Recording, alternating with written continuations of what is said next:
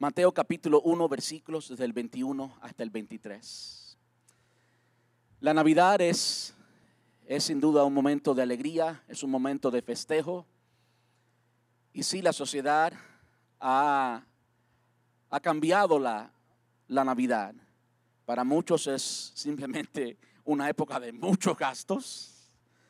Para otros es simplemente una época eh, una época de festejar, no más, una época cualquiera. Pero vamos a ver hoy que nosotros, los que le servimos al Señor, tenemos muchas razones para festejar la Navidad, porque estamos festejando que Dios está con nosotros y ese es el tema del mini sermón de hoy, Dios con nosotros. Yo quisiera leerles allí en el Evangelio según Mateo capítulo 1, versículos desde el 21 hasta el 23 y estoy leyendo en esta ocasión en la versión Reina Valera, ya está en sus pantallas, y dice, y dará a luz un hijo y llamará su nombre Jesús, porque él salvará a su pueblo de sus pecados. Todo esto aconteció para que se cumpliese lo dicho por el Señor por medio del profeta cuando dijo, He aquí, una virgen concebirá y dará a luz un hijo y llamará su nombre Emanuel, que traducido es Dios con nosotros. Oran conmigo, por favor. Amante Rey, te damos muchas gracias en esta preciosa mañana, Señor. Gracias una vez más por la alegría, por el gozo, por la paz que tú viniste a traer. Gracias, Señor, porque tú viniste no solamente a traer eso, sino a vivir en nuestros corazones. Y es por eso, porque hoy tú vives en nosotros porque hoy tú estás con nosotros. Es por eso, Señor, que podemos tener gozo, que podemos tener paz, que podemos tener amor, porque te tenemos a ti, Señor. Padre, en esta mañana quiero rogarte que tú nos hables, que tú mires, Señor, a cada corazón aquí presente, cada alma aquí presente, Señor. Mires cada necesidad que hay en este lugar en medio de una etapa como la que celebramos tu nacimiento o el nacimiento de tu Hijo. Queremos rogarte que tú ministres a cada necesidad en este lugar, que tú ministres a cada corazón, que tu palabra, Señor, nos traiga esa esperanza que tú viniste a traer. Te rogamos esto en el nombre de Jesús y te damos muchas gracias. Gracias, Señor. Amén y amén. Puede tomar asiento y muchas gracias.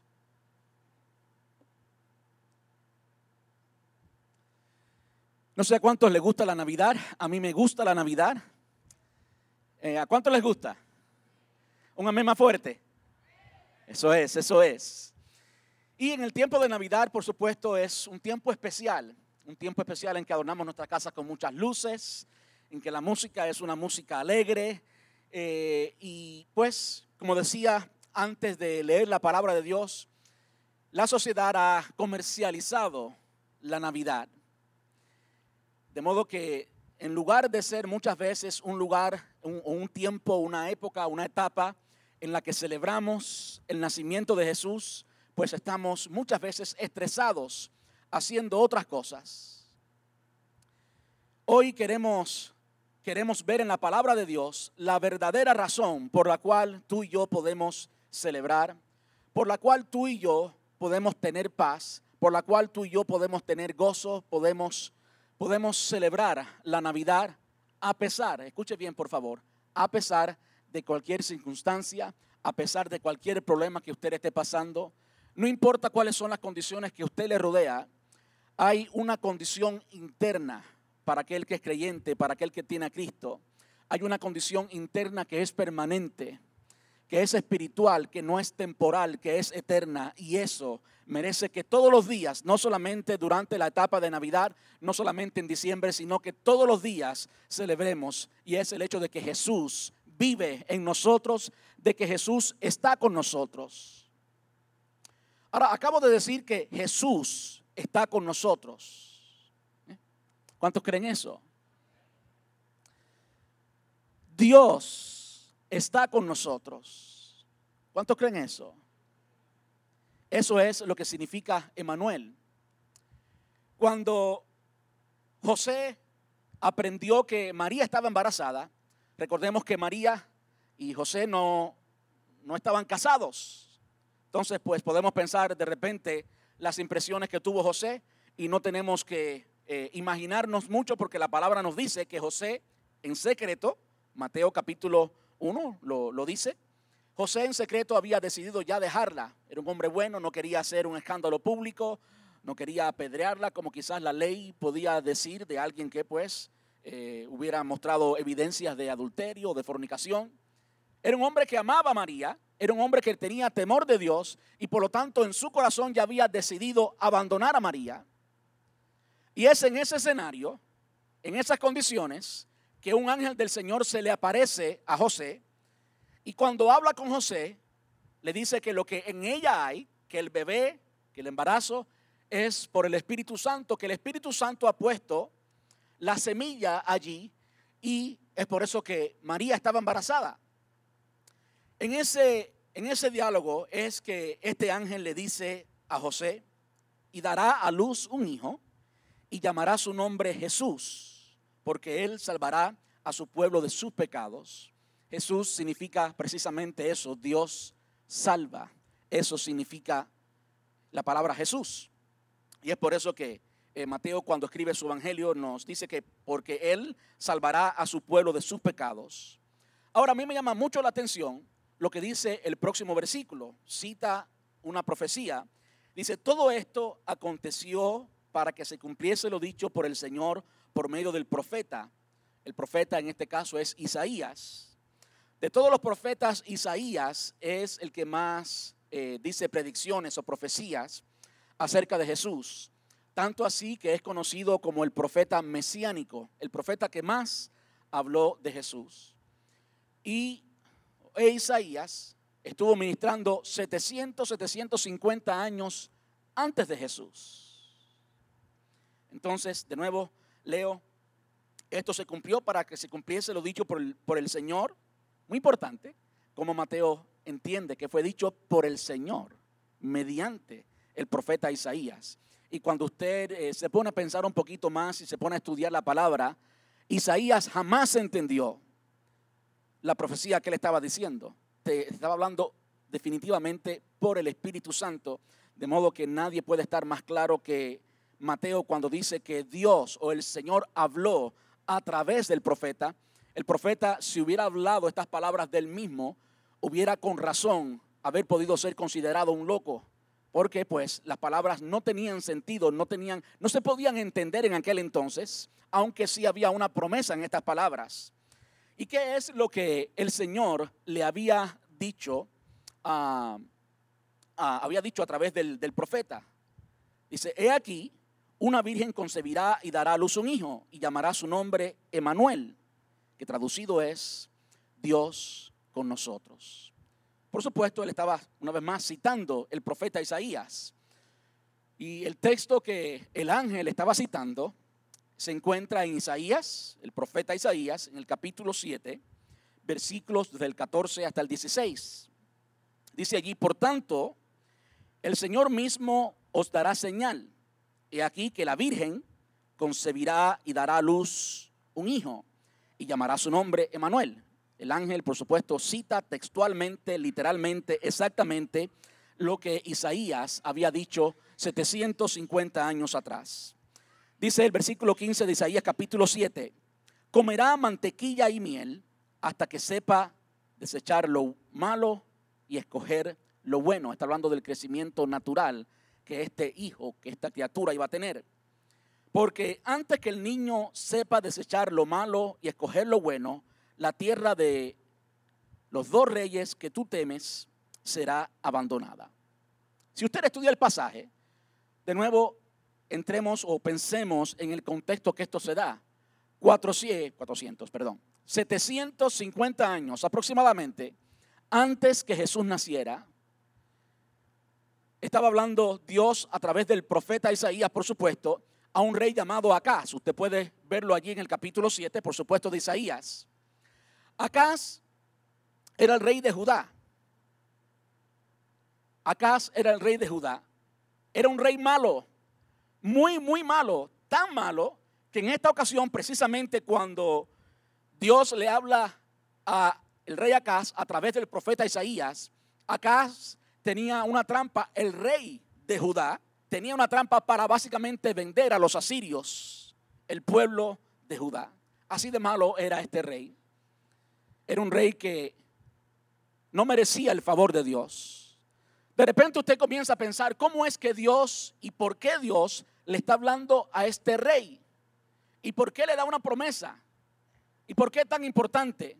Bueno, tan importante porque la profecía nos enseña que por la, de la tribu de Judá iba a venir el Mesías.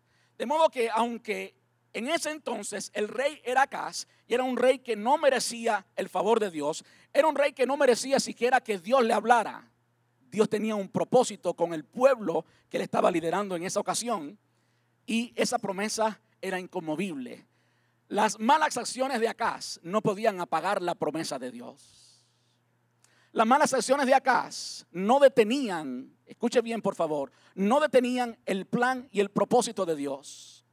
Y yo mirando esto desde, un punto de vista espiritual, mirándolo ahora que conocemos, que conocemos la escritura total, Antiguo y Nuevo Testamento, que conocemos el reino de las tinieblas, que conocemos a Satanás, yo imagino a Satanás tratando de meterle ideas en la mente a los reyes de Judá, porque por ahí vendría el Mesías.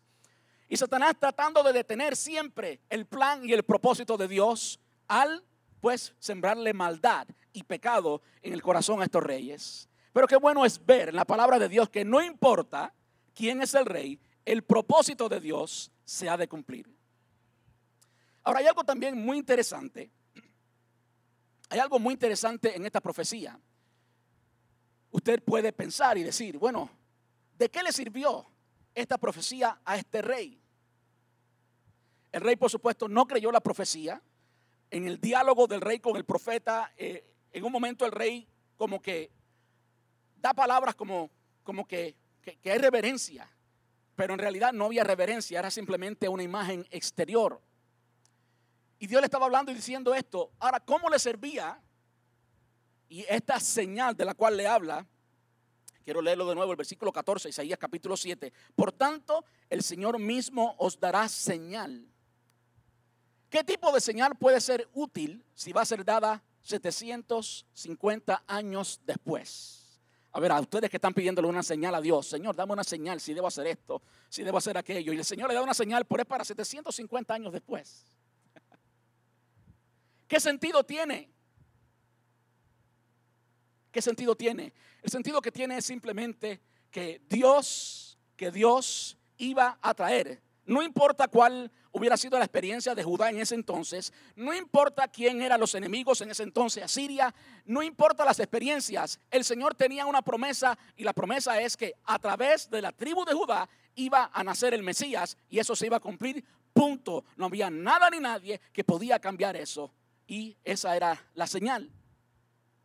Ahora, esa señal, por supuesto, se pone de manifiesto o se cumple cuando estaba allí José y este ángel hablando con José, sacándolo de su confusión, le dice, ¿sabes qué? La señal que le había prometido 750 años atrás al rey Acaz es lo que tú estás tocando, es lo que tú estás viendo, es lo que tú estás experimentando y es Dios con nosotros.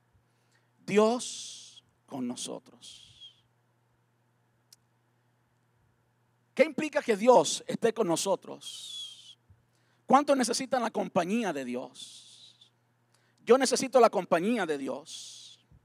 Yo creo que hoy nosotros necesitamos convencernos que Dios, literalmente Dios está con nosotros. Hoy, el mensaje de hoy tiene como propósito eso, que tú te convenzas que no es un líder religioso cualquiera que es Dios, que es el único, el único Dios, quien está contigo y quien está conmigo. Cuando pensamos en Jesús, y puede darle un aplauso al rey, sí.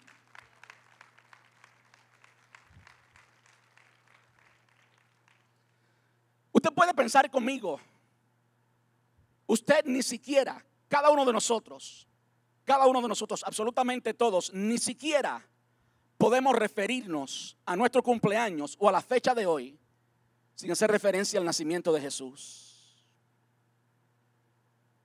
Yo nací septiembre de 1981. Ya están haciendo la matemática todos mis hermanos que me aman tanto. El pastor luce más viejo de lo que es. Sí. Ahora olvídese de eso por un momento. Yo ni siquiera, usted ni siquiera puede hacer referencia a su fecha de nacimiento sí, al mismo tiempo hacer referencia al nacimiento de Jesús. Y eso es una realidad en todo el universo, no importa de qué religión es la persona, en todo el universo el calendario que usamos pues es antes y después de quién, antes y después de Cristo. Ni siquiera podemos referirnos a nuestra fecha de nacimiento sin reconocer que alguien nació llamado Jesús. Eso es algo que debe hacernos pensar. Eso es algo que debe cambiar cómo pensamos. De repente un budista no puede, no puede referirse a su cumpleaños o al día de hoy sin hacer referencia al Jesús que ellos niegan. De repente un musulmán no puede hacer referencia al día de hoy o a un día futuro o a cualquier día en la historia de su país sin hacer referencia al hecho de que Jesús vino. Eso es glorioso. Usted y yo no le servimos a un Dios cualquiera. Usted y yo le servimos al único Dios real. Y usted y yo debemos y tenemos que estar convencidos de esa gran verdad. La profecía que leí al principio de nuevo fue 750 años antes que Jesús naciera. Una de las profecías mesiánicas. Hay alrededor de 600. Ahora dígame usted, cualquier líder religioso, cualquier líder religioso que más de 600 personas o más de 600 citas, no necesariamente 600 personas, más de 600 profecías o predicciones de él hayan, hayan sido dichas 700 años antes mencione, pregúntele al ateo más grande, pregúntele a cualquier persona de cualquier religión si su líder, su nacimiento fue predicho tanto tiempo antes, en tantas ocasiones. Ninguno, hay solamente uno y su nombre es Jesús. No importa de cuál religión es, no importa si la persona se cree ateo o no se cree ateo, no puede evadir, ni siquiera puede evitar referirse a Jesús. ¿Por qué? Si cita la fecha de hoy, ya tiene que referirse a Jesús. Es algo maravilloso. El Dios que tú y yo le servimos es Dios y Él es extraordinario. Él es omnipotente, Él es omnipresente, Él es eterno, Él es el Dios verdadero. Ahora lo que decía Isaías es que este sería llamado Dios con nosotros y llamará su nombre Emanuel, que traducido es Dios con nosotros. Una de las una de las cosas que el mundo está intentando hoy más que nunca, hoy más que nunca, hoy que hay tanta información, hoy que hay tantos estudios, hoy que el mundo secular pues usa mucho la razón y hay tanta información para darle la razón. Muchas personas están enfrascados en negar la deidad, el hecho de que Jesús fue, es y continuará siendo Dios. Las personas muchas veces no tienen problema con Dios porque reconocen que debe haber un ser superior y demás y demás. Las personas en lo general no tienen problema con Dios, tienen problema con Jesús y el hecho de que Jesús nosotros predicamos y confesamos que es Dios ese es el problema que mucha gente tiene. Porque cuando entendemos que Jesús es Dios y que Él dijo que nadie fuera al Padre sino a través de Él, entonces ya no hay otra religión, entonces ya no hay budismo, entonces ya no hay musulmanes, no hay ninguna otra forma de llegar al Padre, solamente una. Y es por eso que el mundo está tan encaprichado en negar que ese niño era Dios hay otra, otra cosa que el mundo intenta negar. El mundo intenta negar que ese niño en realidad fue un niño o que ese hombre, que Jesús, en realidad fue un ser humano.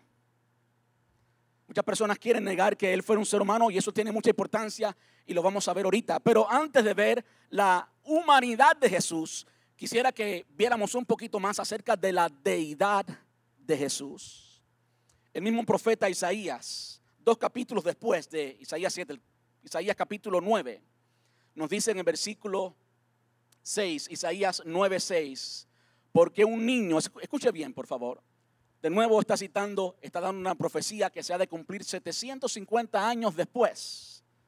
Y yo animo una vez más, revise la historia, a ver, a ver quién cumple con esas cualidades. Solamente uno, nuestro Jesús, el único Jesús, el verdadero Jesús.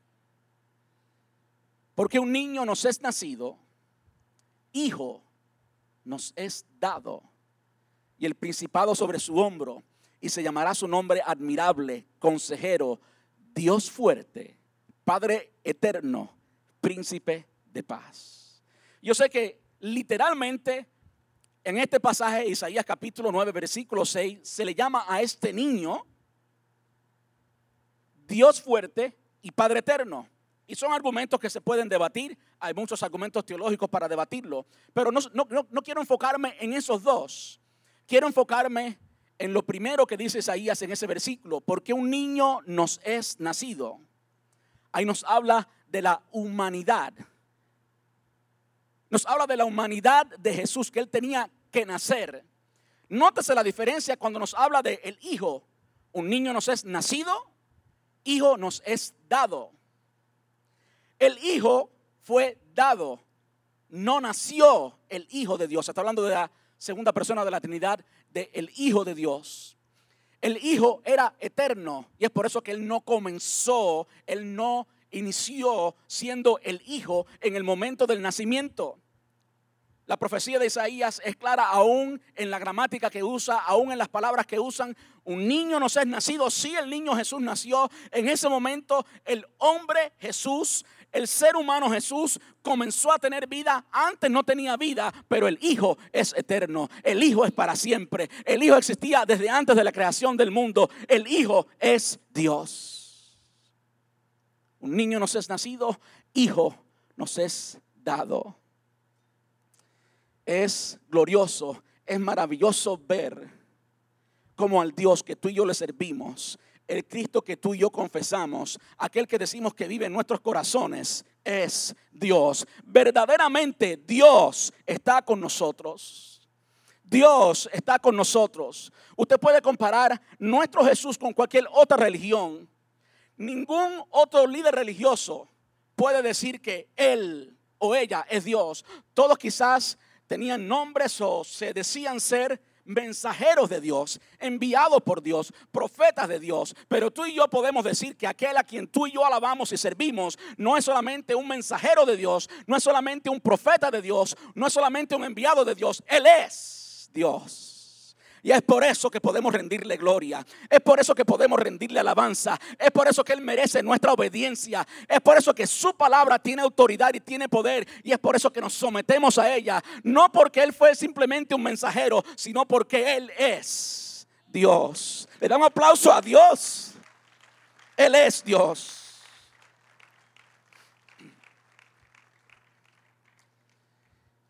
Juan fue uno de los discípulos de Jesús compañero de pesca de Pedro, hermano de Santiago. Y Juan, pues, conoció a Jesús, era uno de los amigos íntimos de Jesús, de los tres más cercanos a Jesús. Él conoció verdaderamente a Jesús. Dios le da uno de los evangelios. Y en ese evangelio, en el evangelio según San Juan, Juan nos dice la historia de Jesús. Y Juan nos presenta a Jesús de una forma diferente a cómo lo presenta Mateo, a cómo lo presenta Marcos y a cómo luego lo presenta Lucas. Como que el Señor quiere que conozcamos verdaderamente quién es Jesús, que nos da cuatro puntos de vista diferentes acerca de Él. Quiero leerles un poquito del punto de vista, la versión que nos da Juan. Juan capítulo 1, versículo 1, y nos habla una vez más de la deidad del Hijo, el hecho de que Él es, y usted puede decir con toda certeza que Él es Dios. Dice Juan 1.1, en el principio era el verbo y el verbo era con Dios y el verbo era Dios. Y si yo sé que si usted se encuentra con un testigo de Jehová, le va a decir que no, que ahí no dice que el verbo era Dios. Yo sé eso, pero eso es ignorancia de ellos, no de nosotros. Rutherford, quien hizo la traducción de los testigos de Jehová, era un estudiante que no sabía suficiente como para interpretar simplemente quiso tergiversar las escrituras. De hecho, ese pasaje, Juan 1.1, yo creo que lo he dicho antes acá, es el único pasaje de toda la Biblia que yo me sé en griego. Lo aprendí en griego, en arcane, en logos. Y en una ocasión estaba hablando con unos testigos de Jehová y citaron Juan 1.1. Dice, ah, ahora me voy a dar gusto yo. Voy a hacerme el que sea griego. Sí, sí, sí, ahí dice NRK en logos. Uh, tú sabes griego. En el principio era el verbo y el verbo era con Dios y el verbo era Dios. Usted puede interpretarlo literalmente que Él era Dios si usted entiende lo que dice el versículo 14. El versículo 14 dice, y aquel verbo fue hecho carne y habitó entre nosotros y vimos su gloria, gloria como del unigénito del Padre, lleno de gracia y de verdad. ¿Quién era ese? Sin duda, sin duda ninguna, Él era Jesús. Ese verbo que era Dios, ese verbo que se hizo carne, sin duda es Dios. Cuando tú y yo hablamos de Jesús, podemos decir con toda certeza que en realidad Él es Dios con nosotros. Tú y yo podemos decir sin lugar a dudas, sin temor, aunque usted no sea un científico, aunque usted no sea un filósofo, usted sabe más que cualquier filósofo, usted sabe más que cualquier científico, porque usted tiene la verdad eterna de aquel que cambió la historia, de aquel sobre cual se profetizó más de 700 años antes, más de 600 profecías. Usted conoce la verdad, no sea tonto nunca y deje cambiar su mente. La verdad es que usted conoce a un Jesús verdadero y Él es Dios. Él es Dios. Dice cuando este ángel le habla a Mateo, y ya les hablé de la deidad del Hijo, ahora quiero hablarles acerca de la humanidad de ese Jesús, de ese niño. Lucas es uno de los de los apóstoles que más nos habla acerca de la humanidad del Hijo. Lucas es aquel apóstol que nos dice que el niño crecía naturalmente. Crecía en gracia, crecía en conocimiento y crecía en estatura. Él no era alguien que estaba eh, dando la imagen, dando la idea de que estaba creciendo en conocimiento. Yo sé que es un concepto difícil de entender, pero tenemos que aceptar lo que la Biblia nos dice tenemos que aceptar lo que los testigos que lo conocieron personalmente nos dicen y lo que el Señor afirma con la autoridad de su palabra.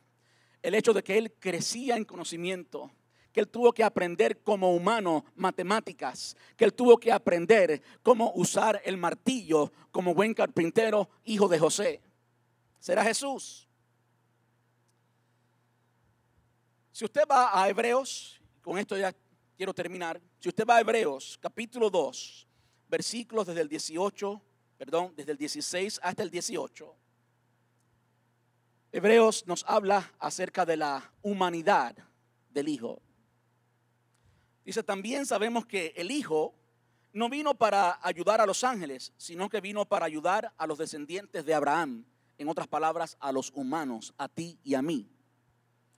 Por lo tanto, era necesario que en todo sentido Él se hiciera semejante a nosotros, en todo sentido se hiciera semejante a nosotros, seres humanos, sus hermanos, para que fuera nuestro sumo sacerdote fiel y misericordioso delante de Dios, entonces podría ofrecer un sacrificio que quitaría los pecados del pueblo, debido a que Él mismo ha pasado por sufrimientos y pruebas, puede ayudarnos cuando pasamos por pruebas. ¿Cuántos dicen amén a eso? ¿Por qué es tan importante entender, aceptar, creer la humanidad del Hijo? Es tan importante porque si Él no vino como humano, auténticamente, realmente, como un ser humano, entonces Él no pudo morir por tus pecados y mis pecados. Entonces, si Él no fue realmente un ser humano, y en efecto murió, sufrió, vertió sangre real, eh, tuvo un sufrimiento, tuvo dolores reales. Si Él no experimentó eso realmente, entonces tú y yo todavía estamos en nuestros pecados y no tenemos acceso al Padre. Si Jesús no fue verdaderamente un hombre, entonces tú y yo estamos aquí por gusto. Pero ¿quién se atreve a negar que Jesús fue un hombre? En la historia es innegable, es indubitable, nadie lo puede negar. De nuevo podemos referirnos a la fecha y demás y demás, y el hecho de que el tiempo está dividido en dos eras, antes y después. Pero en cualquier libro de historia serio podemos entender que existió Jesús, que existió Jesús. Y podemos entender y testificar de testigos visuales, que no solamente fueron testigos visuales, sino que en un momento dejaron de creer. Para mí esto es válido o valioso. En un momento, esos discípulos, los doce que estuvieron con Jesús tres años, dejaron de creer en Él. Pensaron que cuando Jesús murió, ahí acabó todo, de modo que aquella promesa que Jesús había dicho que iba a resucitar en tres días, no la creyeron, evidentemente no la creyeron porque no estaban allí para esperarlo. no estamos hablando de personas que estaban eh, fanáticos. No, no, no, no. No eran fanáticos ciegos y locos, porque el mundo muchas veces nos, nos, nos da esa etiqueta que nosotros los cristianos verdaderos somos fanáticos locos. No, no, no. Los discípulos no eran fanáticos locos. Ellos habían vivido con Jesús y el día de la resurrección no estaban allí. Eran personas, personas como tú y como yo. Pero cuando Jesús resucita y se le aparece a ellos, a ellos por 40 días en múltiples formas, hasta come con ellos, ellos llegaron a creer tanto en la verdad que él había predicado, llegaron a creer tanto en lo que estaban viendo delante de ellos que todos ellos, todos ellos murieron por lo que predicaron. Todos ellos dieron su vida, fueron mártires del Evangelio. Todos ellos les tocó morir por la causa del Evangelio. Y nadie va a morir por una mentira. Nadie va a morir, a morir por algo que no cree. Tú y yo podemos creer en la humanidad de Jesús y en la resurrección de Jesús porque hubieron doce que estuvieron dispuestos a morir por lo que ellos predicaban y estaban predicando a Jesús. Precisamente Juan, Juan fue el último de ellos, el único que murió naturalmente, pero solo después de haber sido echado en una olla de aceite hirviendo. Todos ellos murieron por el Evangelio y dígame usted si eso vale la pena creer o no el testimonio de ellos. De modo que tú y yo podemos confiar plenamente que podemos celebrar la Navidad porque Él es verdaderamente Dios. Y Él es verdaderamente hombre. Él murió verdaderamente por tus pecados y mis pecados. Él en realidad dio su vida para que tú y yo no tengamos que pagar hoy. Para que tú y yo podamos ser justificados hoy ante el Padre. ¿Para qué sirve todo esto, pastor? ¿Para qué sirve todo esto en el presente? Tú y yo tenemos que estar convencidos que Él está con nosotros. Si Jesús no hubiera muerto por nuestros pecados, entonces tú y yo dependeríamos de nuestra justicia. Entonces tú y yo para acercarnos a Dios dependeríamos de cuán, cuán bien nos portamos en ese día. Y aún esa, esa justicia suya, sus actos buenos, no sirven de nada delante de Dios. ¿Por qué sus actos buenos no sirven de nada delante de Dios? Quiero que entiendan esto. Porque cuando usted cree poder acercarse a Dios por sus actos, usted está midiendo lo bueno o lo malo que usted es con su regla. Y en su regla, con sus medidas, usted es bueno. Pero Dios no te mira con la medida tuya. Dios te mira con la medida de Él. Y ante Él, la única medida que justifica, la única medida que es limpia, la única medida que es aceptable es la muerte de Jesús. Tu justicia y mi justicia no puede hacernos justos ante el Padre, puede hacernos justos ante los hombres, pero no ante el Padre. Ante el Padre, lo único que nos justifica es la sangre de Jesús, es que Él murió. Entonces, como Él murió, y murió por ti, y murió por mí, Ahora tú y yo podemos tener verdaderamente, verdaderamente, auténticamente una relación real y personal con Dios. Ahora tú y yo podemos decir, yo soy hijo de Dios. Tú y yo podemos decir, Dios está conmigo. Dios está con nosotros. ¿Cuántos dicen amén a eso? ¿Qué tal si nos ponemos en pie? Yo no sé cuántos de ustedes necesitan, necesitan la compañía de Dios hoy. Como, como bien decía el autor de Hebreos, dice, entonces podría ofrecer un sacrificio que quitaría los pecados del pueblo, debido a que él mismo, él mismo ha pasado por sufrimientos y pruebas, puede ayudarnos cuando pasamos por pruebas. Así que si tú hoy necesitas esa compañía de Dios, si tú necesitas que Dios esté contigo, tú puedes acercarte a Dios sola y únicamente por el sacrificio de Jesús y puedes confiar que Él está con nosotros.